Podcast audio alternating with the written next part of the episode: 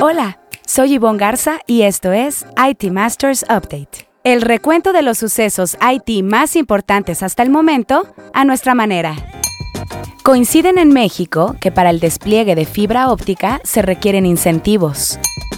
El unicornio mexicano Bitso anuncia su expansión a un país latinoamericano. Mark Zuckerberg anuncia una nueva versión basada en la nube de WhatsApp Business. Esta semana se realizará el Hot Sale. Le diremos el gasto promedio que se calcula.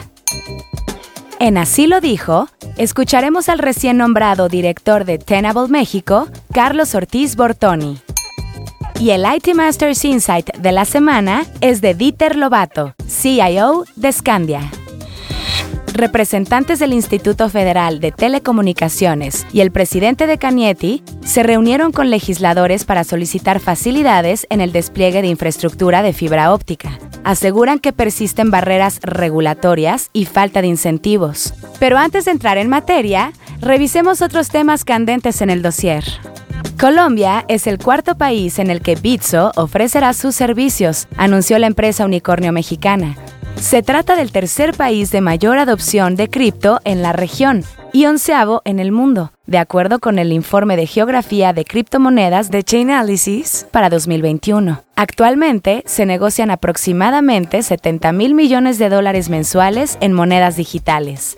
Bitso señaló en un comunicado que puso un fuerte enfoque en Colombia a partir de un proyecto piloto que consistió en el desarrollo por parte de la autoridad colombiana.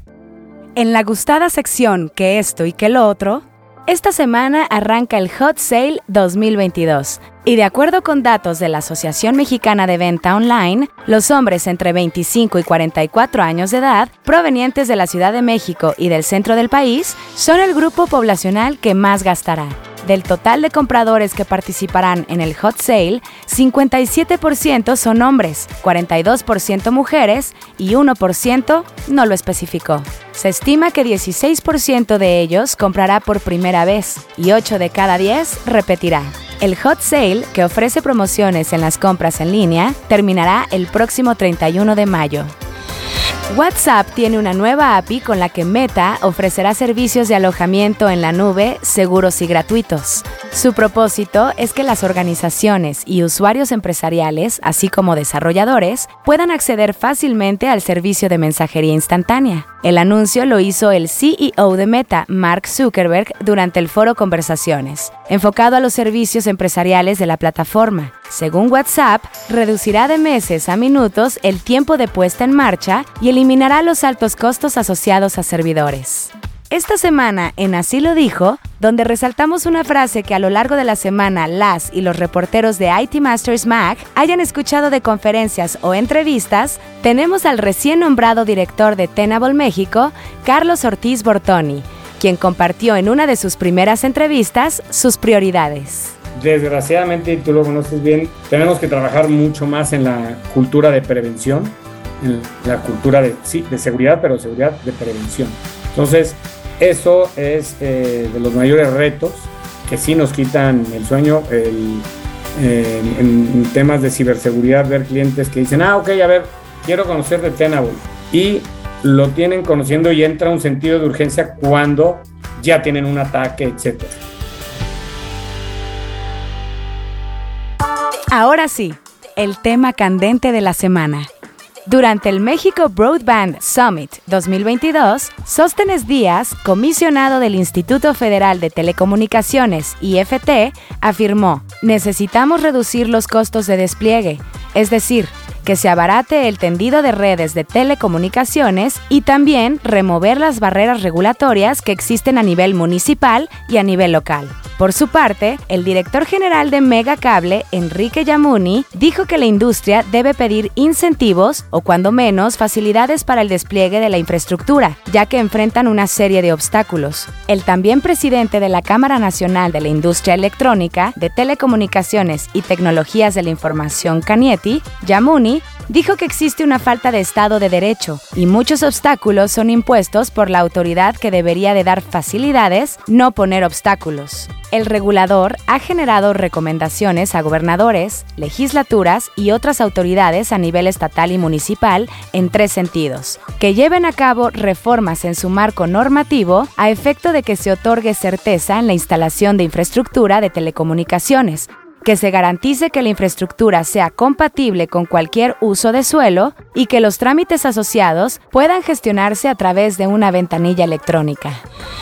Para el IT Masters Insight de la semana, en la que un líder IT nos comparte una recomendación de algún reporte, libro, reflexión o estrategia, es el turno de Dieter Lobato, CIO de Scandia.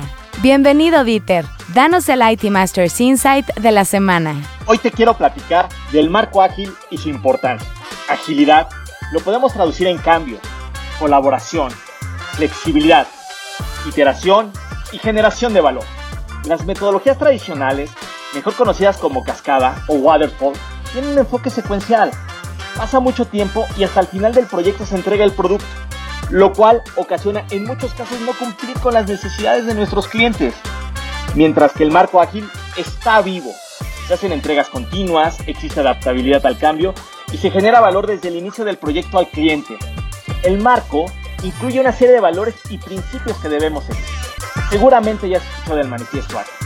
Los squads o equipos ágiles se integran con product owners o dueños del producto, scrum masters o facilitadores y el famoso dev team, donde se incluyen a los programadores, testers y otros perfiles que sean necesarios.